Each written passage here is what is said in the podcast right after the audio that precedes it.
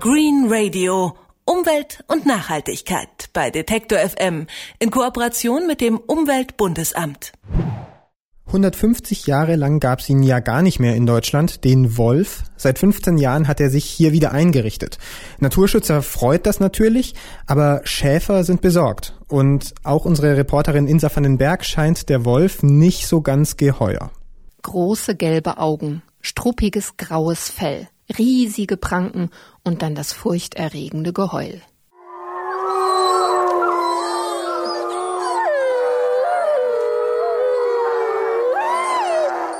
So kennen wir den Wolf aus dem Märchen und aus Gruselfilmen. Mit der Realität hat das ziemlich wenig zu tun, sagen Naturschützer. Denn der Wolf sei ein scheues Tier, eines, das den Menschen fürchtet und das von ihm gefürchtet wird.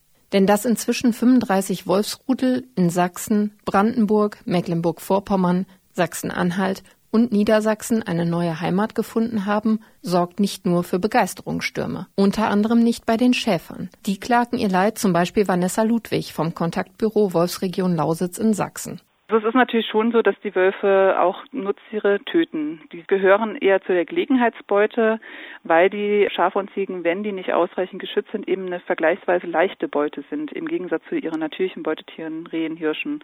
Das ist eben dieses Problem, dass wenn die Tiere nicht ausreichend geschützt sind, dass dann der Wolf natürlich da leichten Zugang hat und da natürlich auch großen Schaden anrichten kann. Also da können dann auch mehrere Tiere auf einmal getötet werden. Und das ist natürlich für die Tierhalter einmal ein finanzieller, aber natürlich auch ein emotionaler Verlust, was sie natürlich auch nicht unbedingt dem Wolf gegenüber positiv stimmt. Aber man muss eben auch sagen, man kann relativ einfach mit handelsüblichen Elektrozäunen kann man schon einen gewissen Schutz aufbauen. Vanessa Ludwig vom Kontaktbüro Wolfsregion Lausitz sagt auch, dass viele Tierhalter es schlicht nicht mehr gewohnt seien, dass es hier Raubtiere wie Wolf, Bär und Luchs gebe, nach 150 Jahren Abwesenheit. Die andere Gruppe, die den Wölfen nicht gerade wohlgesonnen gegenübersteht, ist die der Jäger. Deren Perspektive hat der Journalist Eckhard Fuhr in seinem Buch Die Rückkehr der Wölfe dargelegt. Die Jäger sind im Vergleich zu den Schäfern kaum wirtschaftlich gebeutelt. Bei den Jägern ist die Sache ein bisschen anders gelagert, weil da die Betroffenheit erstens nicht so ganz unmittelbar ist. Auch nach 15 Jahren kann man nicht sagen, die Wölfe fressen den Jägern die Beute weg.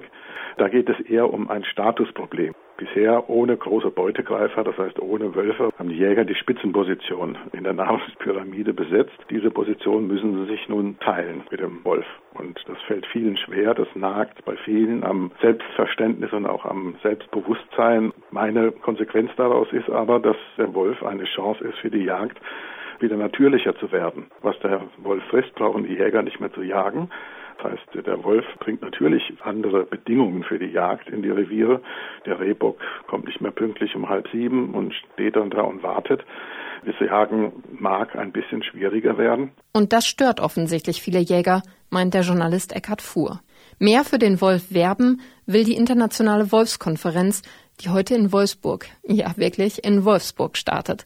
Organisiert worden ist die Konferenz vom Naturschutzbund Deutschland, um zu erklären, wie das Zusammenleben von Mensch und dem großen Beutegreifer funktionieren kann. Denn nicht nur Schäfer und Jäger fürchten den Wolf, auch einige Waldbesucher schüttelt es bei dem Gedanken, dass sie einem solchen Tier beim sonntäglichen Ausflug begegnen könnten. Dabei ist der Wolf ein normales Wildtier, vor dem man zwar Respekt haben sollte, aber keine Angst haben muss. Denn die Statistik zeigt, ein Wolf ist nicht gefährlicher als ein Wildschwein. Und die Wahrscheinlichkeit, eines der beiden Tiere zu treffen, sei sehr gering, meint Ulrich Wojcikowski, Förster und Wolfsfachmann. Wenn Sie sehr häufig draußen sind in Gegenden, wo es Wölfe gibt, dann werden Sie irgendwann mal einen sehen. Aber Wölfe stellen sich in aller Regel nicht einfach hin und lassen sich angucken, sondern die meisten dieser Wölfe meiden den Menschen und gehen ihm aus dem Wege, beobachten ihn von größerer Entfernung und sind nicht ohne weiteres zu sehen.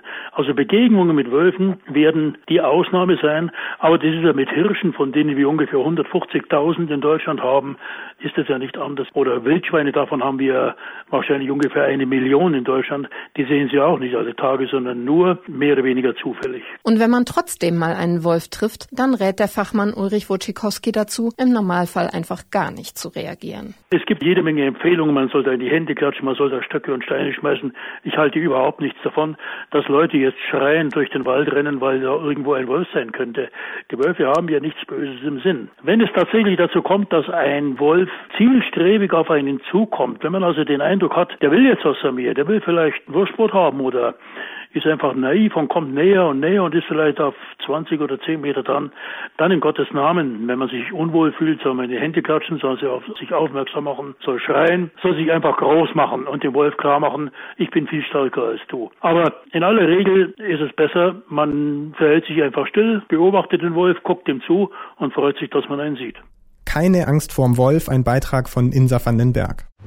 Green Radio Umwelt und Nachhaltigkeit bei Detektor FM in Kooperation mit dem Umweltbundesamt.